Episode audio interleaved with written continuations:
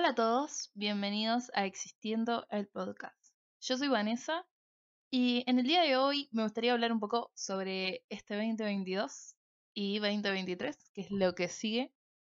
Y digamos que este último año estuve incursionando más en crear hábitos positivos y que implementen algo en mi vida y que me dejen desarrollarme como a mí me gustaría y tratar de ser la versión de mí que me gustaría ser en un futuro. Entonces, hoy les traigo cinco de los hábitos que, traté y, según yo, eliminé de mi vida y que me han ayudado un montón en este camino de desarrollo personal. Entonces, comencemos.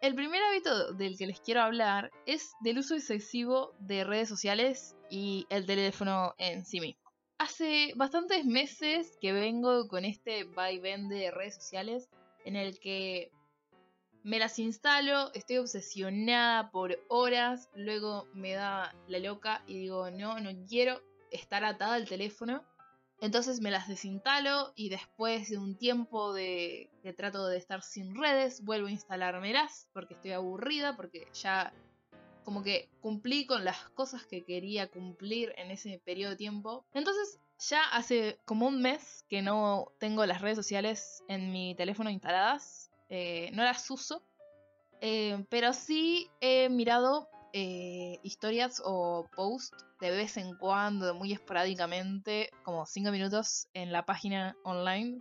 El punto es que hace un mes, cuando las dejé, yo veía, venía mirando mi uso del teléfono y este tiempo era como todos los días, eran algo así como 9 horas, 8 horas, 10 horas, eh, y es un montón. Entonces decidí que quería reducir eh, mi tiempo en pantalla y poder estar más al aire libre. Es un consejo que realmente me gusta compartir y me gustaría que más personas incursionaran en este mundo. Estar sin tiempo en pantalla, sin redes, es como liberador. Puedo salir de mi casa sin mi teléfono. Eh, no sé, hago las cosas sin tener mi teléfono al lado. Y es algo que realmente es una sensación que no puedo explicarles. Como la paz y la tranquilidad que a veces me da no saber en qué hora vivo no estar pendiente del resto o de lo que hacen o lo que dejan de hacer. Este es un hábito que realmente recomiendo hacer, por lo menos si no es no tan radical, digo, no es como nunca más uses tu Instagram o nunca más uses tu Facebook o tu TikTok o lo que sea. No, en realidad lo que digo es que está bueno de vez en cuando, más seguido, ah, desactivar un poco ese mundo virtual en el que todos vivimos para apreciar un poco más el hoy y lo que estamos viviendo. El segundo hábito que les quiero recomendar dejar es no dedicar tiempo a lo que te guste. Suena re estúpido, pero re estúpido. Pero en realidad es así. Yo, por ejemplo, estoy estudiando una carrera que no es que, ah, no me gusta. Me gusta. Pero eh, a veces mm, no es algo que yo decidiría hacer quizá en mi tiempo libre. Y viene un poco de la mano con esto de dejar el teléfono un rato, es encontrar algo que te guste y poder hacerlo o por lo menos dedicarle tiempo a eso. Por ejemplo, a mí me gusta pintar, soy malísima en eso, pero de vez en cuando, cuando quiero y puedo y cuando me digo, bueno, hoy me voy a tomar un día libre o me voy a tomar unas horas libres para hacer algo que a mí me gusta, agarro y me pongo con una hoja y me pongo a pintar con las manos, no sé, lo que sea. Voy, pinto, yo qué sé, escribo. Entonces, algo que recomiendo es encontrar esa pasión o ese hábito o ese, no sé, ese hobby que te gustaría implementar en tu vida y vos decís como, ay no, es que me lleva mucho tiempo o tengo que ser profesional en esto o no sé, lo que sea. Y poder utilizarlo y poder implementarlo en tu vida como parte de tu rutina para poder no solamente ser productivo en tu día a día, sino también tener un tiempo para vos y disfrutar de tu día a día. No porque tengamos que ser productivos toda la semana, significa que tenemos que esperar para el fin de semana para ser felices. Luego, un hábito, el hábito número 3 que aprendí este, este año no, sino el año pasado cuando me mudé, que también viene un poco de la mano con los hobbies, es aprender a cocinar. O sea, el hábito que no recomiendo es que no te cocines. A mí antes no me gustaba cocinar mucho, o sea, era como cocinaba lo basiquísimo. Pero después de que, bueno, me volví vegana el año pasado, aprendí a incursionar más en la cocina y a aprender a hacer platos que a mí me gustan. Digo, no sé si han escuchado, pero muchas veces dicen como que la comida es el idioma del amor o algo así, como con la comida conquistas el corazón de alguien más. Bueno, cocinar es un acto de amor. Entonces, cocinarte a vos mismo sería un acto de amor hacia tu persona. Cuando vos cocinás para alguien, querés que a esa persona le guste tu comida y sienta como esa acción que hubo de amor que vos pusiste en tu comida para dársela a la otra persona. Bueno, si uno vive solo, por ejemplo yo, ah, pero capaz vos también, estaría bueno que aprendas a cocinarte o te cocines más seguido hacia vos y te hagas un plato que realmente te guste y te llene y te deje contento.